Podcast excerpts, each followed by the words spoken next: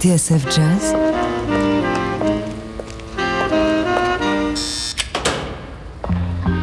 Dans les coulisses de la grande histoire du jazz.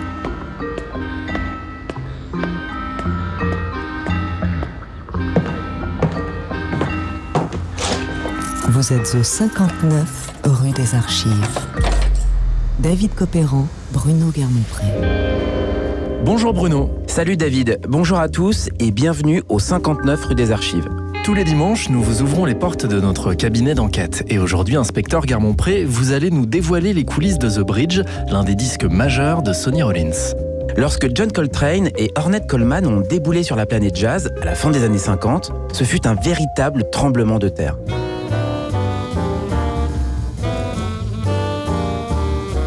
Coltrane, avec ses pas de géant,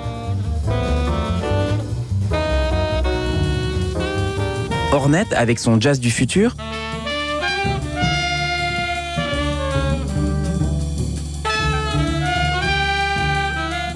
Les deux saxophonistes ont révolutionné le jazz, chacun à sa manière, explorant de nouveaux horizons grâce à une approche inédite de leur instrument. Une approche qui a poussé Rollins dans ses derniers retranchements jusqu'à précipiter sa retraite.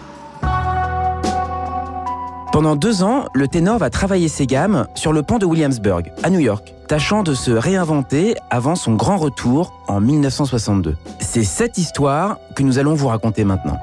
Étagère 6, boîte 4, dossier SRB 1962, dans les coulisses de The Bridge, l'album culte de Sonny Rollins. Dans les coulisses des albums de légende. Bienvenue au 59 rue des Archives.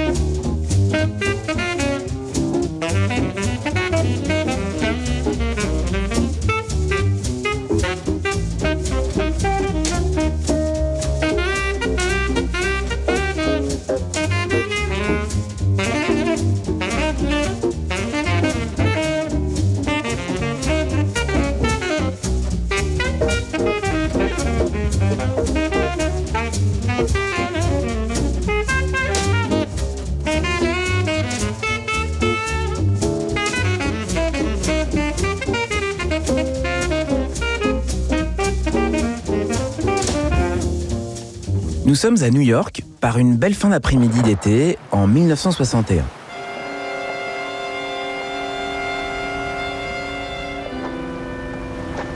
Alors que le soleil amorce timidement sa descente au-dessus des buildings de Manhattan, des milliers d'employés rentrent chez eux après une dure journée de travail.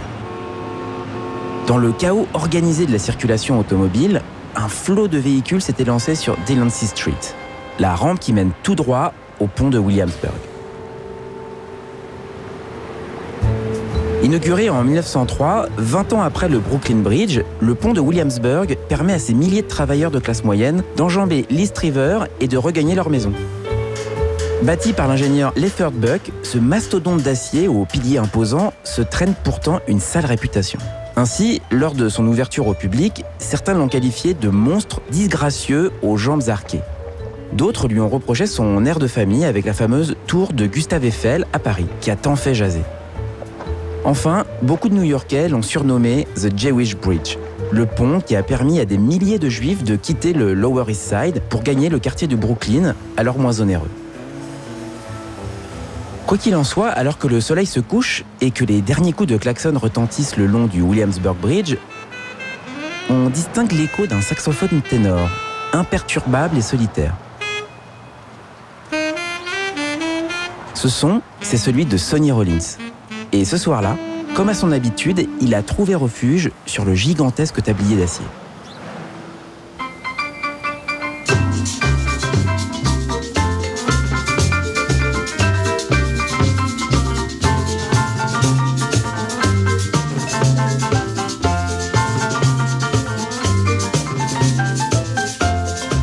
Sonny Rollins est un pur produit new-yorkais.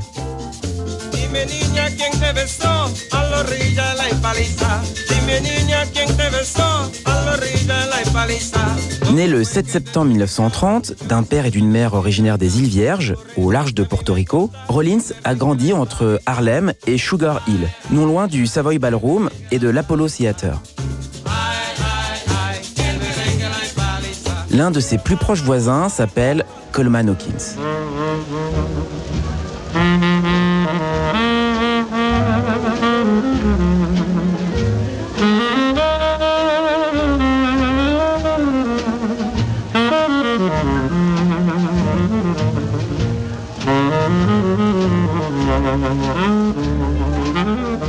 Tous les jours après l'école, le jeune garçon traverse la rue et passe devant l'Elks Rendez-vous, une boîte où se produit chaque soir le grand saxophoniste Louis Jordan.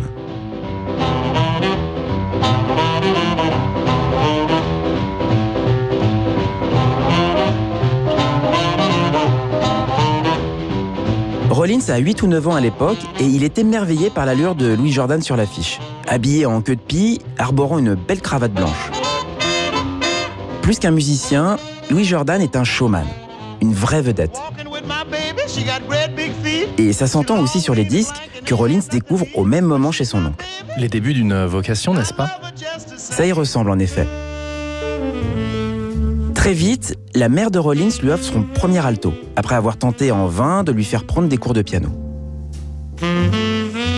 Un peu timide, l'apprenti saxophoniste prend l'habitude de se cacher dans le placard de ses parents pour que personne ne l'entende s'entraîner. Je n'avais pas de partition, se souviendra-t-il plus tard. Je jouais tout ce qui me passait par la tête jusqu'à ce que ma mère vienne me chercher pour le dîner et interrompe mes rêveries. Enfin, c'est bien au ténor que Rollins se lance dans le métier à la fin des années 40.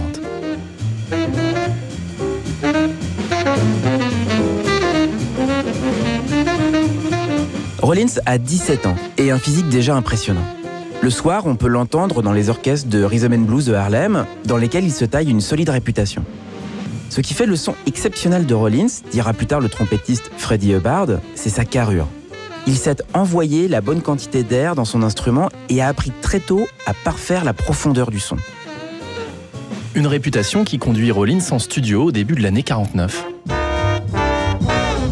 À ce moment-là, il vient d'être engagé par Babs Gonzalez, un hipster du New Jersey qui a pris le train du bebop en marche.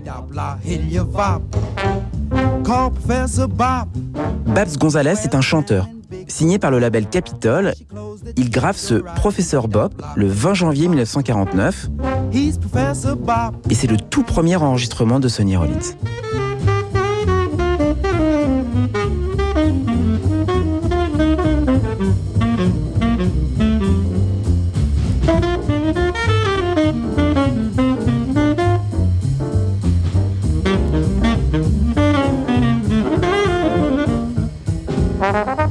Inspecteur Garmont-Pré, ensuite, pour Rollins, tout va aller très vite. En 10 ans, d'Art Blakey à Clifford Brown, de Charlie Parker à Miles Davis en passant par Thelonious Monk, le ténor va fréquenter tous les géants du jazz, jusqu'à en devenir un lui-même.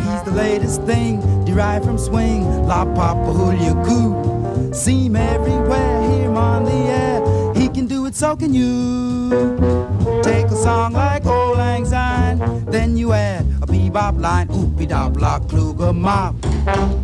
Like Professor Bob. 59 rue des Archives, dans les coulisses de The Bridge, l'album culte de Sonny Rollins sur TSF Jazz.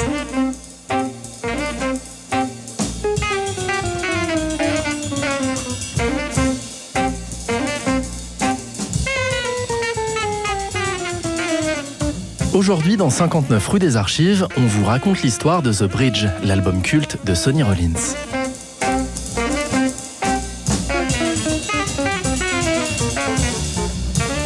De sa première séance avec Babs Gonzalez en 1949 jusqu'à cette retraite forcée qui le conduira à travailler ses gammes sur le pont de Williamsburg à partir de 1959, l'itinéraire de Rollins est celle d'un jeune homme timide mais déterminé, fougueux et qui brûle les étapes.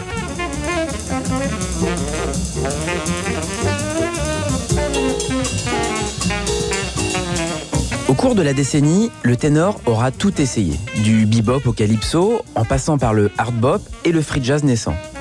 La seule corde qui manque à son arc en réalité, c'est le big band, dont il n'a jamais fréquenté les sections. En revanche, Rollins n'hésite pas à se mesurer aux autres saxophonistes. John Coltrane en tête, le temps d'un ténor madness d'anthologie.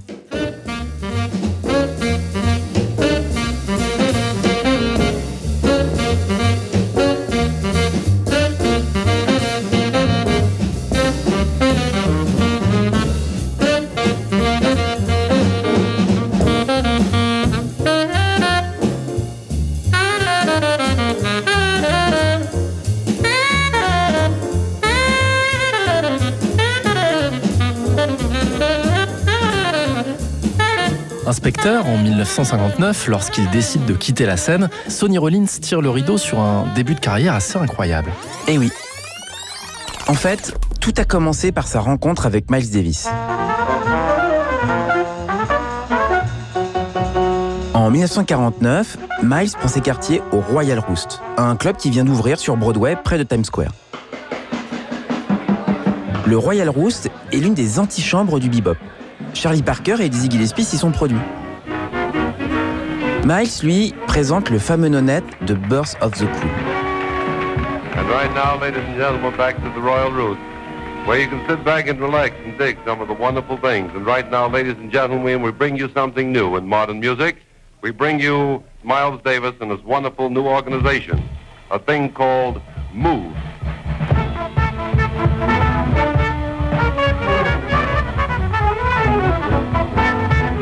Dans la salle ce soir-là, Bob Weinstock, un jeune producteur qui est en train de monter son label, Prestige, et qui compte bien faire de Miles Davis son artiste phare.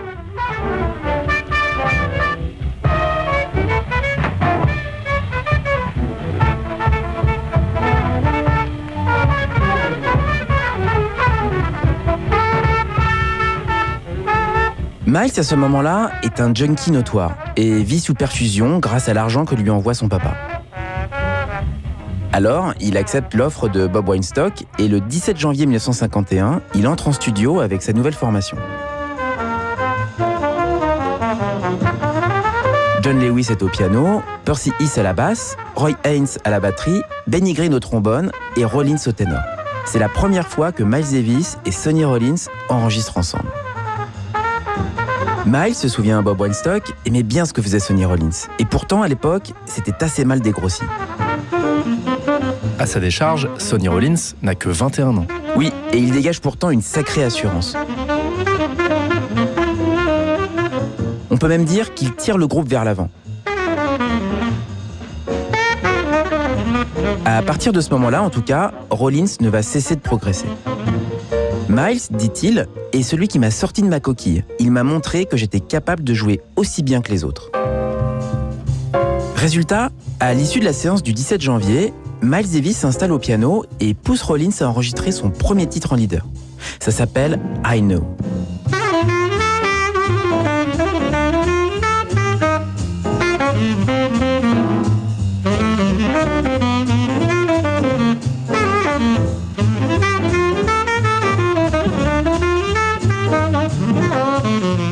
Inspecteur Garmont-Pré, avec I Know, Rollins met un pied dans la cour des grands et surtout, il commence à enregistrer avec les rythmiques les plus solides de l'époque. Art Blakey Haynes en tête. Sa réputation de musicien vigoureux n'est plus à faire. Et pourtant, ses débuts vont être assez erratiques, compliqués même.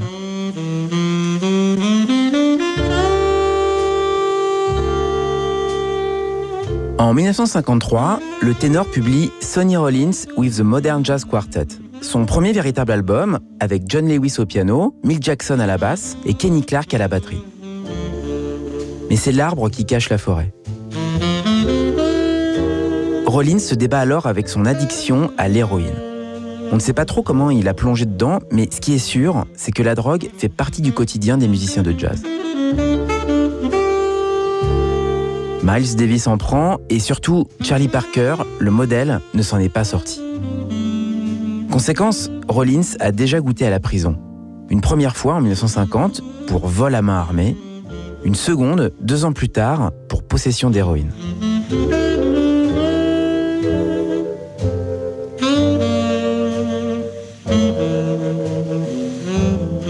À ce moment-là, la vie est, est dure pour Rollins. Ah, c'est la dèche, dira-t-il.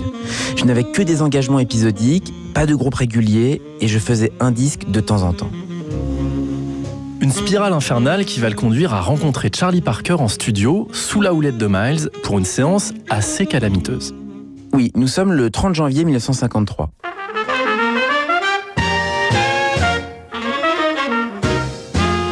Miles Davis, Charlie Parker, Sonny Rollins, avouez que le casting fait rêver. Et pourtant, l'enregistrement ne va pas se passer comme prévu. Ivre, Charlie Parker a oublié son saxophone alto et s'est fait prêter un ténor. Quant à Miles, il n'a pas jugé utile de se présenter à la répétition, qu'il a pourtant convoqué. Entre les prises, il se permettra de corriger Bird de manière plutôt sèche. Et au milieu de tout ça, Rollins essaye de tirer son épingle du jeu et boit les rares paroles de son idole.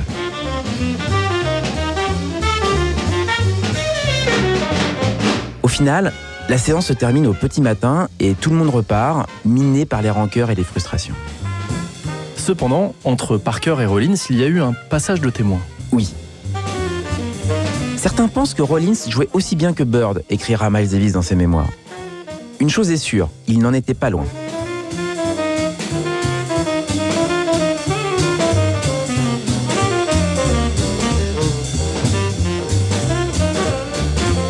Et puis, Parker, cette nuit-là, a donné un dernier conseil à notre héros. Se débarrasser de la drogue une bonne fois pour toutes.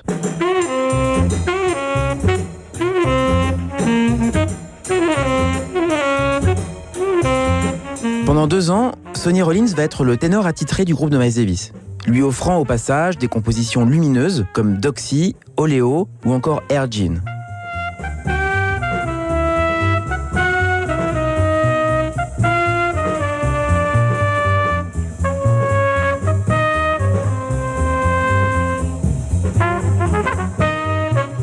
Enfin, en décembre 1954, Rollins se décide à sauter le pas.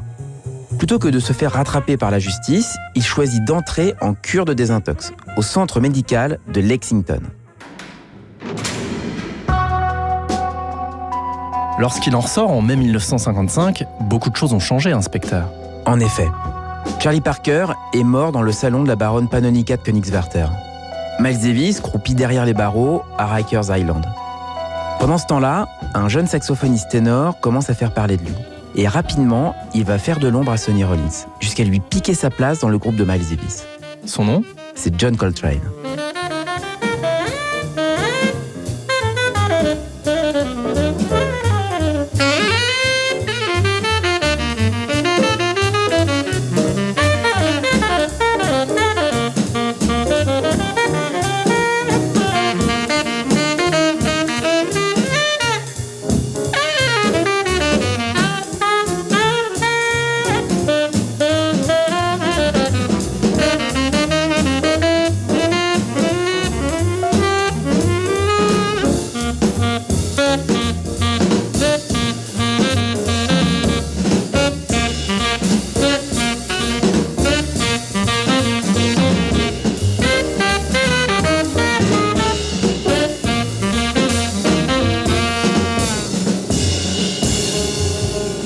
59 rue des Archives, dans les coulisses de The Bridge, l'album culte de Sonny Rollins sur TSF Jazz.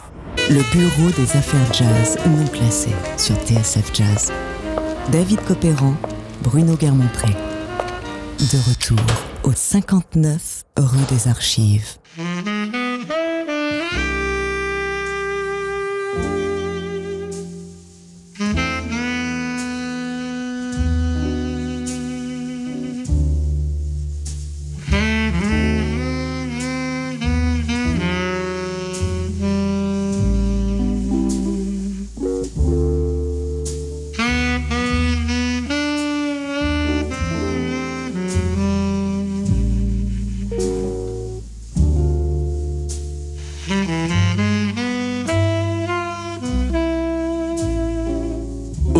Aujourd'hui, dans 59 rue des Archives, on revient sur la genèse de The Bridge, l'album culte de Sonny Rollins paru en 1962.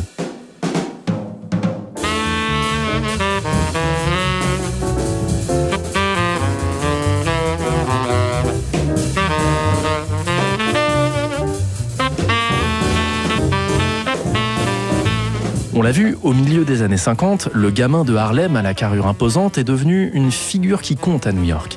Son passage dans l'orchestre de Miles Davis n'y est pas pour rien. À l'époque, il se fait appeler Nuke à cause de sa ressemblance avec un joueur de baseball. Mais rapidement, il va hériter d'un surnom autrement plus flatteur, le colosse du saxophone ténor.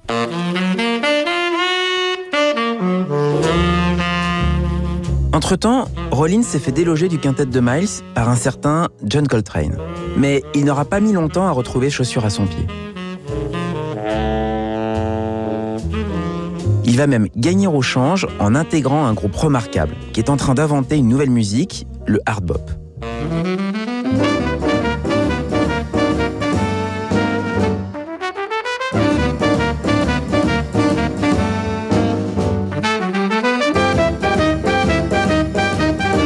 La tête de ce quintet, à la direction bicéphale, le batteur Max Roach est surtout un jeune phénomène de 25 ans à la virtuosité sans égale, le trompettiste Clifford Brown.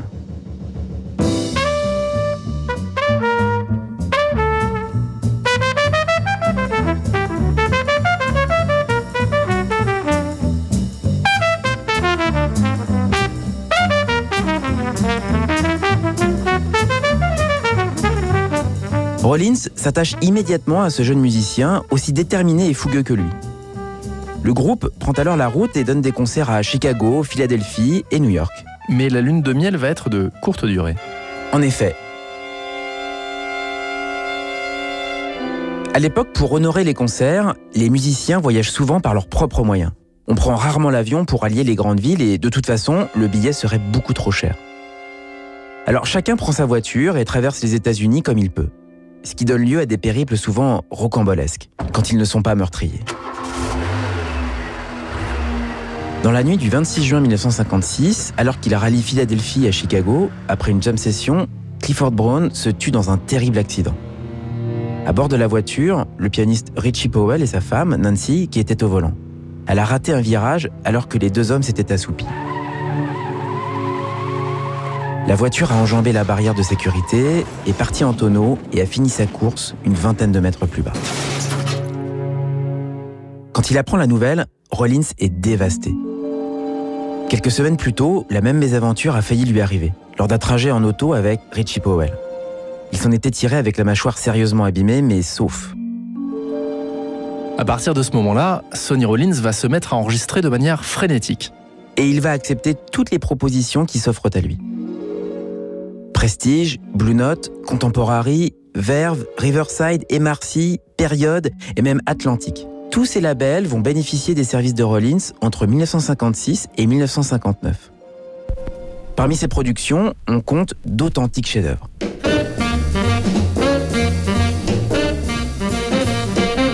Tenor Madness, que l'on a déjà cité,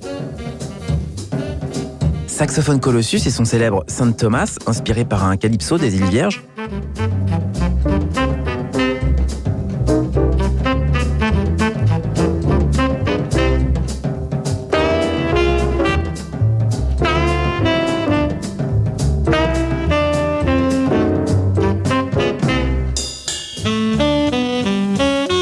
Freedom Suite, un manifeste politique et spirituel enregistré avec le batteur Max Roach. Way Out West, premier essai en trio sans piano, gravé à Los Angeles avec Ray Brown à la basse et Shelly Main à la batterie.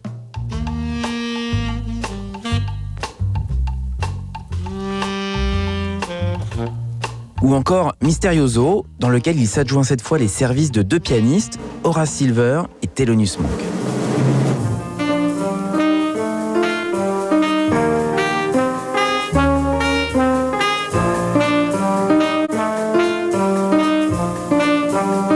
D'aucuns considèrent que le saxophoniste traverse une période faste. À chaque album correspond une direction différente. On s'y perdrait. Et pourtant, en coulisses, Sonny Rollins broie du noir.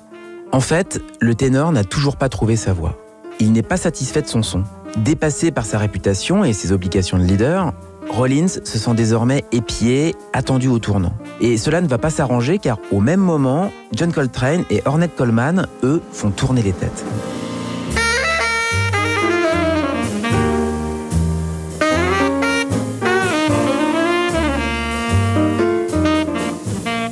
Tout cela me rendait nerveux et dépressif, confessera-t-il plus tard. Résultat, à l'été 59, Rollins fait une sorte de burn-out. Du jour au lendemain, il décide de tout plaquer.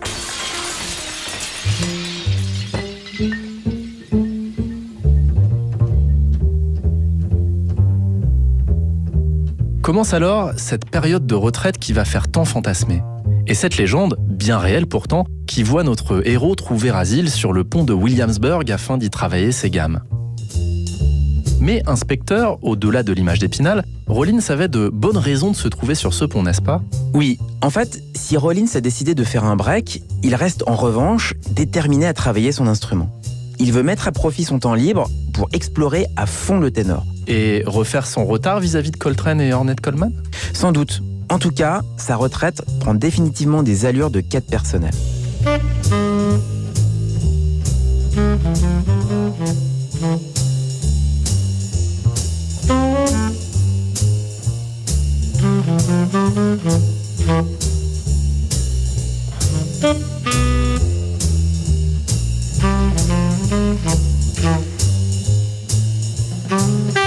À l'époque, Rollins vit dans un petit appartement sur Grand Street, dans le Lower East Side, à quelques blocs seulement du pont de Williamsburg. Le matin, il sort acheter des pâtisseries pour sa femme, Lucille, avant qu'elle n'embauche à l'université de New York. Sur le retour, il s'arrête dans une boucherie cachère en bas de l'immeuble. Une fois Lucille partie au travail, Rollins s'enferme chez lui, sort son instrument et commence à s'exercer. Mais il y a un problème. Même si la loi l'autorise à jouer de 7h du matin jusqu'à 11h du soir, Rollins a l'impression de déranger. Je jouais vraiment fort, confiera-t-il plus tard à un journaliste du New York Times. Et puis, dans l'appartement d'à côté, vivait le batteur Frankie Dunlop, et sa femme était enceinte. J'avais peur de la gêner et je me sentais vraiment coupable. Alors un jour, je suis allé me promener à la recherche d'un spot. J'ai remonté Grand Street, puis Delancey, et c'est là que j'ai découvert un escalier qui conduisait sur le pont Williamsburg. À cet endroit, il n'y avait personne et c'était magnifique.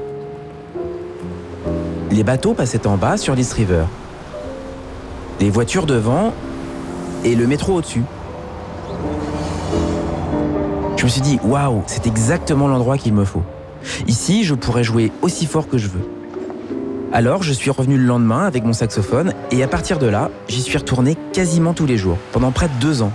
Qu'il pleuve, qu'il neige ou qu'il vente.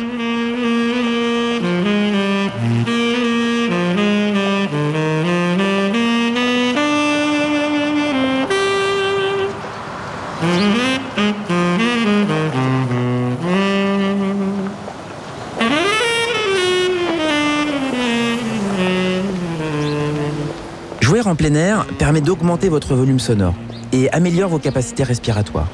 Et puis, les gens ne vous dérangent pas. Parfois, ils s'arrêtent et écoutent un peu.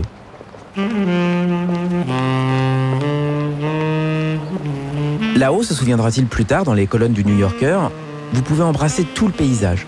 Il y a l'eau, le port, la skyline. Le monde entier, en fait.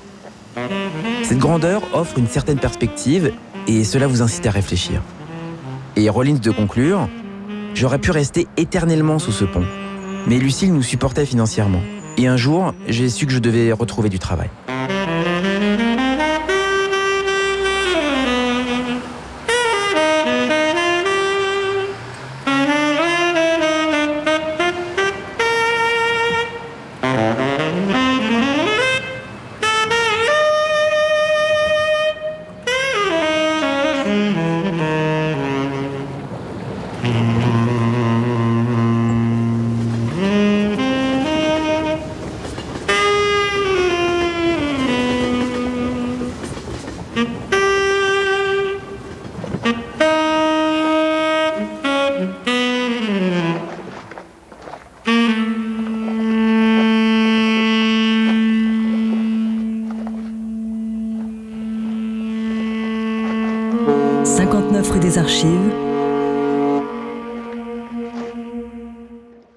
Les coulisses de The Bridge, l'album culte de Sonny Rollins sur TSF Jazz.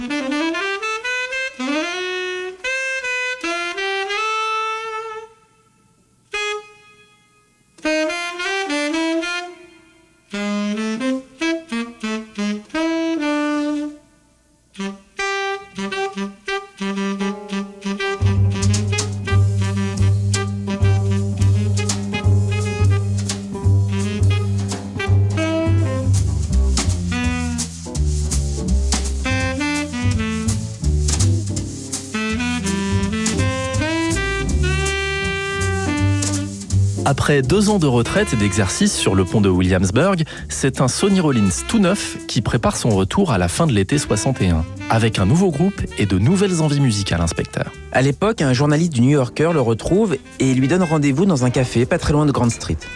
L'occasion de vérifier qu'effectivement, Rollins est un homme neuf. Il a arrêté de fumer, marche beaucoup et pratique des haltères tous les matins.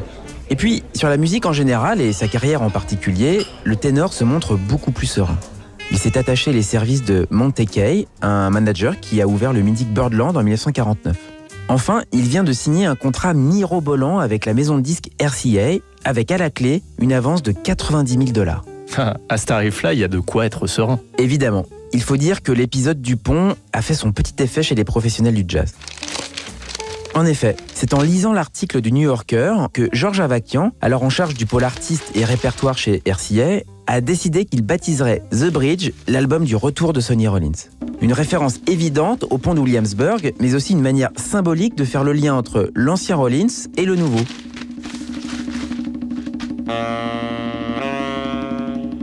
Justement, inspecteur, à quoi ressemble le nouveau Rollins, musicalement parlant? Eh bien, parler du nouveau Rollins, c'est avant tout évoquer sa nouvelle formation.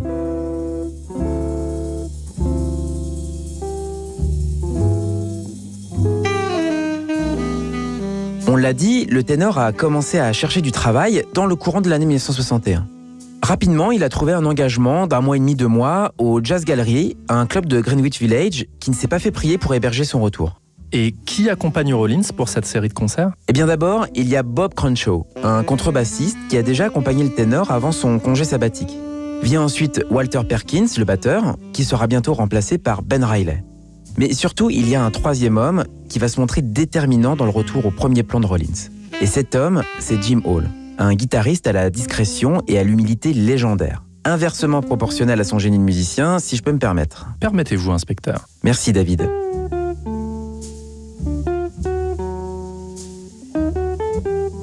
Quoi qu'il en soit, l'histoire de l'arrivée de Jim Hall dans le groupe de Rollins est digne d'un roman policier.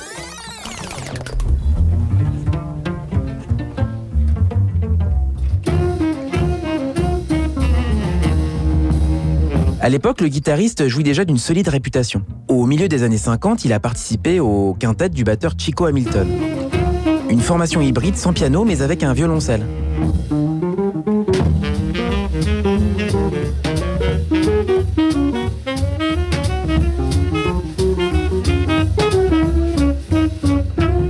Autre particularité, le groupe est vu comme l'un des fers de lance du cool jazz, qu'il tire tantôt vers la musique classique, tantôt vers l'easy listening, avec parfois un soupçon d'avant-garde. Intéressant. Ensuite, Jim Hall a intégré un trio remarquable, celui du clarinettiste Jimmy Giuffre. Un trio sans batterie cette fois, mais avec une contrebasse. Écoutez. Selon Giuffry lui-même, c'est un croisement idéal entre jazz, folk et blues. Le tout délivré dans une ambiance feutrée et intimiste.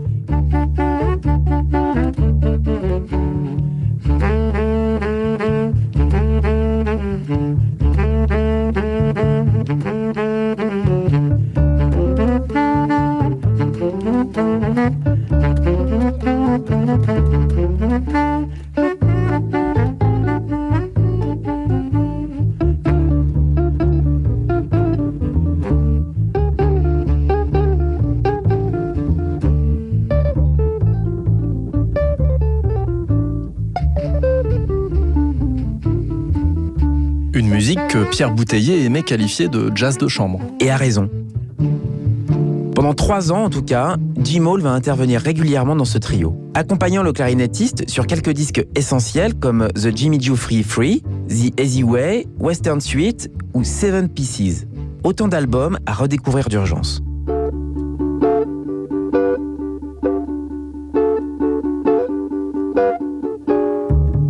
Tout cela se passe à Los Angeles. Oui, et ce sont typiques du jazz de la côte ouest, ne vous avez pas échappé. Cependant, Jim Hall a aussi fait la rencontre de John Lewis, le pianiste du Modern Jazz Quartet.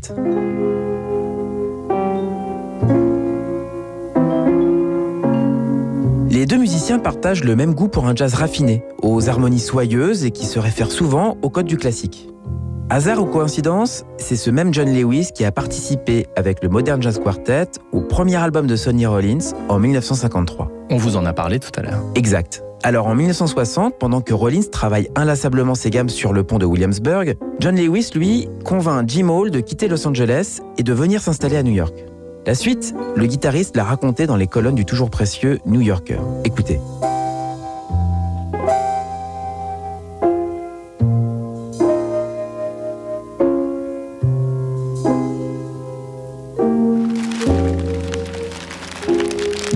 M'a dit de venir à New York parce que c'est là qu'il fallait être. Il m'a prêté son appartement car il était toujours en tournée et m'a fait crédit du loyer. J'en ai profité pendant deux mois et ensuite j'ai sous-loué l'appartement du pianiste Dick Katz. À l'époque, je pensais que ma réputation m'avait précédé et qu'on allait m'appeler pour me donner du boulot, mais rien ne se passait. De toute façon, j'étais trop fier pour appeler moi-même. Tout à coup, j'ai commencé à recevoir d'étranges notes dans ma boîte aux lettres, parfois même glissées sous ma porte. C'était Sonny Rollins. Il n'avait pas de téléphone et de toute façon, je ne répondais jamais au mien. Sur le premier mot était écrit Si nous parlions de musique. À ce moment-là, Rollins est en train de préparer son retour au Jazz Gallery. Tout juste. Dans la biographie de Rollins, écrite par Eric Nissenson, Jim Hall se souvient du jour où il a reçu le ténor dans son appartement. Il est arrivé avec un sac en plastique qu'il a posé sur la table devant moi. Je me suis assis face à lui et nous nous sommes mis à discuter. Et alors qu'il me proposait d'entrer dans son nouveau quartet, le sac a commencé à bouger. À la fin de notre entretien, alors que ce type m'avait proposé le meilleur boulot de ma vie, un type incroyablement digne et si talentueux, je lui ai demandé Mais qu'est-ce qu'il y a dans ce sac? Sonny l'a ouvert et à l'intérieur, il y avait une sorte de lézard ou de caméléon. Regarde ça, m'a-t-il dit. C'est génial, non?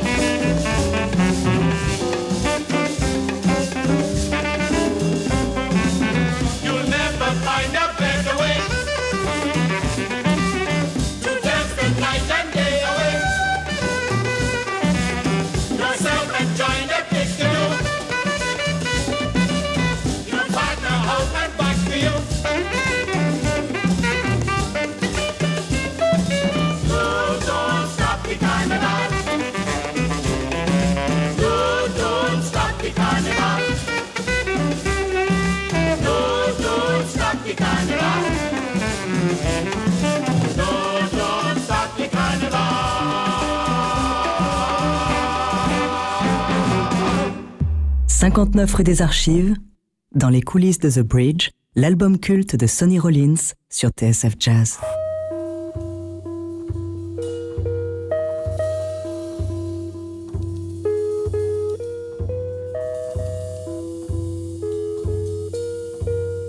Suite et fin de notre enquête dans les coulisses de The Bridge, l'album culte de Sonny Rollins.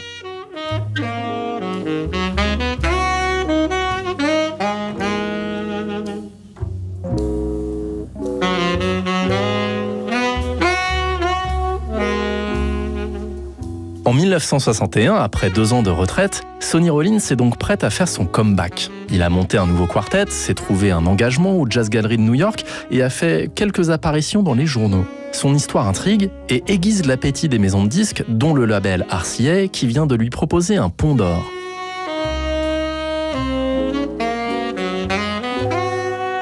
En fait, tout est en place pour faire du retour de Rollins un véritable événement. Et, inspecteur Garmont-Pré, ce qui va faire le sel de cet album The Bridge, c'est bien l'association du ténor avec le guitariste Jim Hall. Bien sûr. D'autant plus que Rollins et Jim Hall ne sont pas totalement inconnus l'un pour l'autre. Avant leur entretien dans le salon du guitariste, ils s'étaient déjà croisés lors d'une jam session à l'époque où Rollins jouait avec Clifford Brown et Max Roach. En fait, Jim Hall a toujours admiré le jeu de Rollins. Je le préfère à Coltrane, confiera-t-il plus tard. Avec toute l'admiration que j'ai pour Train, j'ai toujours pensé que son jeu était unidimensionnel, quand celui de Rollins était beaucoup plus riche. J'aime particulièrement son sens de l'humour.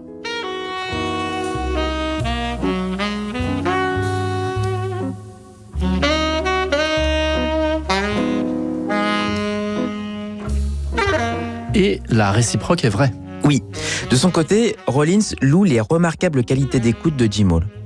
Je veux tenter de nouvelles choses avec l'harmonie, dit-il, et il va me donner le cadre. C'est un excellent soliste, mais plus que ça, il a la volonté d'apporter quelque chose à l'ensemble.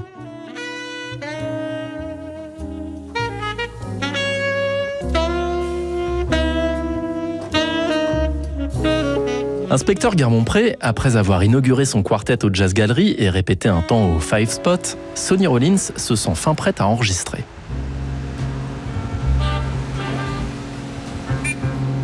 Les sessions ont lieu du 30 janvier au 14 février 1962 dans les mythiques studios RCA Victor au croisement de la 24e et de Lexington à New York. Pour son grand retour, Sonny Rollins a composé un répertoire alternant standard, il y en a quatre, et deux morceaux originaux.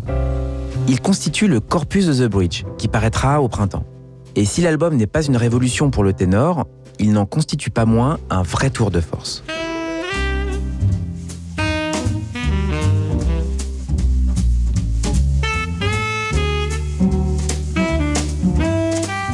Ce n'est pas la première fois qu'il joue sans piano. En revanche, il n'a jamais joué avec un guitariste. Exact. L'association avec Jim Hall, on l'a dit, c'est un peu comme le yin et le yang. La délicatesse de l'un, mariée à la force de l'autre, permet au couple de souffler le chaud et le froid tout au long du programme. Rollins, remarque le guitariste, a cette capacité de composer quelque chose instantanément, de prendre une idée toute simple et de la développer, un peu comme Picasso le ferait avec un visage. Exemple avec John S., l'un des deux thèmes originaux de l'album.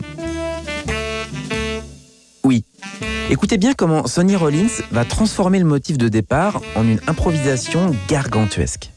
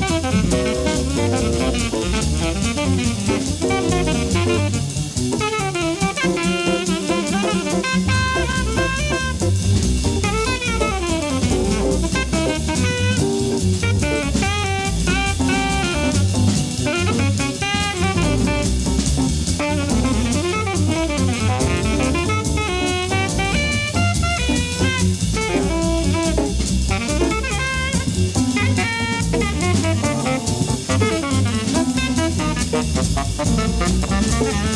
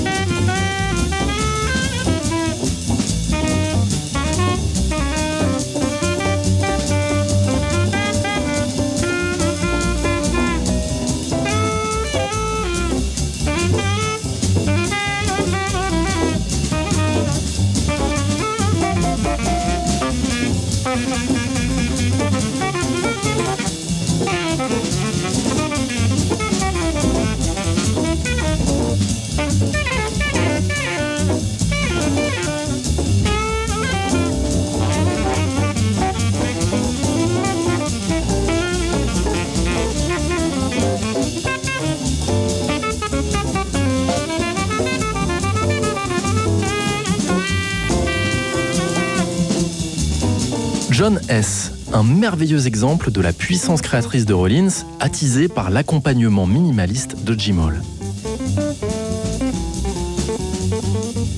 J'avais souvent peur de prendre un solo après lui, dira le guitariste avec son humilité légendaire, même si la musique était bonne et très agréable à jouer. En fait, mon boulot était d'écouter et de réagir. Je retardais mon jeu d'une fraction de seconde. Ça lui laissait le temps de me montrer la direction, en espérant que je puisse le suivre. Jim Hall qui a arrangé l'introduction de God Bless the Child, l'un des sommets du disque. Et si Sonny Rollins a choisi ce standard immortalisé par Billie Holiday, ça n'est pas un hasard. Rollins est un grand admirateur de la chanteuse qui est morte en juillet 1959, au moment où il décidait de prendre sa retraite. Them that's got shall get, them that's not shall lose. So the Bible said, and it still Mama may have, Papa may have, but God bless the child that's got his own, that's got his own. Rollins l'avait croisée un soir et raccompagnée en taxi peu de temps avant sa disparition. Elle était malade et lorsque la voiture avait freiné, elle avait manqué de tomber de la banquette. Elle l'avait quitté en lui signant un exemplaire de son autobiographie, Lady Sings the Blues. Avec God Bless the Child, Rollins, le saxophoniste furieux, lui adresse un salut plein de tendresse.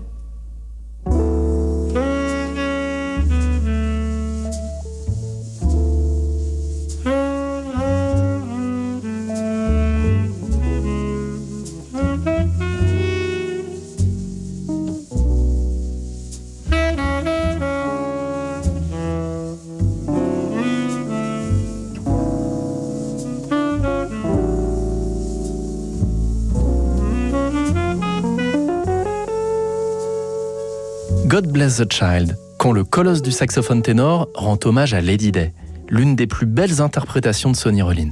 Oui.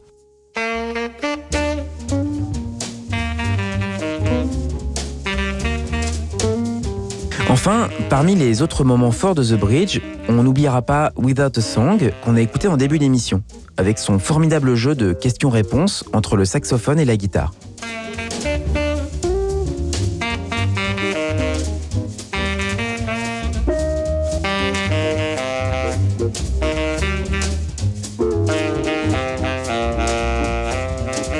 Et The Bridge, le morceau titre de l'album. Un thème quasiment improvisé en studio qui met à contribution toute la section rythmique, Bob Crenshaw à la basse et Ben Riley à la batterie. Le tempo et les changements de mesure sont diaboliques.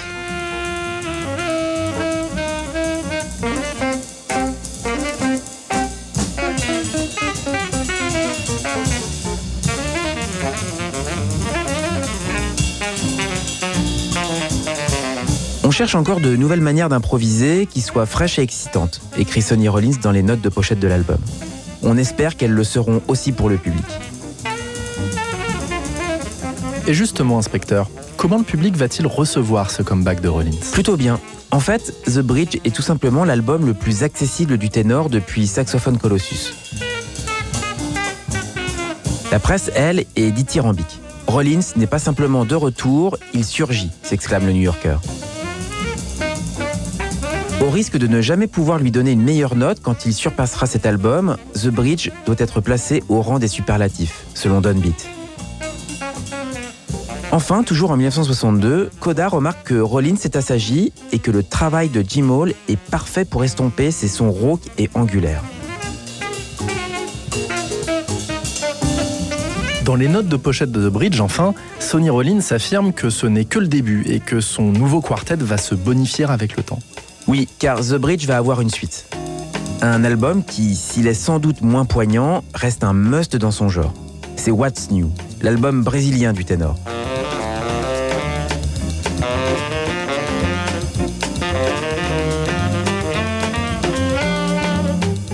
Enregistré lui aussi en 1962, c'est un peu la réponse du couple Sonny Rollins et Jim Hall à la folie bossa nova initiée par Stan Getz et Charlie Bird. Avec What's New, Sonny Rollins dépasse largement le cadre strict de la bossa nova. Avec la fougue et la puissance qui le caractérisent, il s'autorise quelques moments de carnaval et de samba à grand renfort de percussion. Sa connaissance des musiques caribéennes et antillaises, via les îles Vierges, y est peut-être pour quelque chose.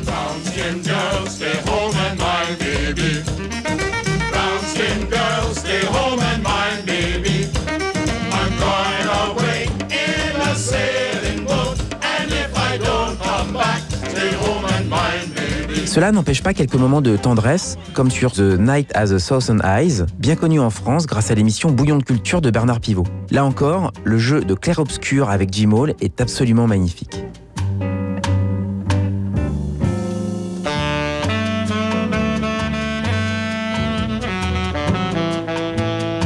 Inspecteur Garmont-Pré, après The Bridge et What's New, la lune de miel entre Sonny Rollins et Jim Hall va être de courte durée. Effectivement. En fait, Jim Hall va connaître le même sort que Bill Evans dans le groupe de Miles Davis. Beaucoup de musiciens noirs vont lui reprocher d'être blanc et vont le signifier à Rollins. Une polémique qui va faire rage jusque dans les colonnes du magazine Downbeat. Et ça, ça sera la goutte d'eau qui fera déborder le vase. Rollins va finir par virer Jim Hall et s'en excusera quelques années plus tard. De toute façon, à ce moment-là, le ténor s'est déjà trouvé un nouveau défi. Croiser le fer avec Don Cherry, le trompettiste d'Ornette Coleman. Celui qui, avec John Coltrane, avait précipité sa retraite quelques années plus tôt. Exact. Peut-être une manière d'exorciser ses démons. Mais ça, c'est une autre histoire.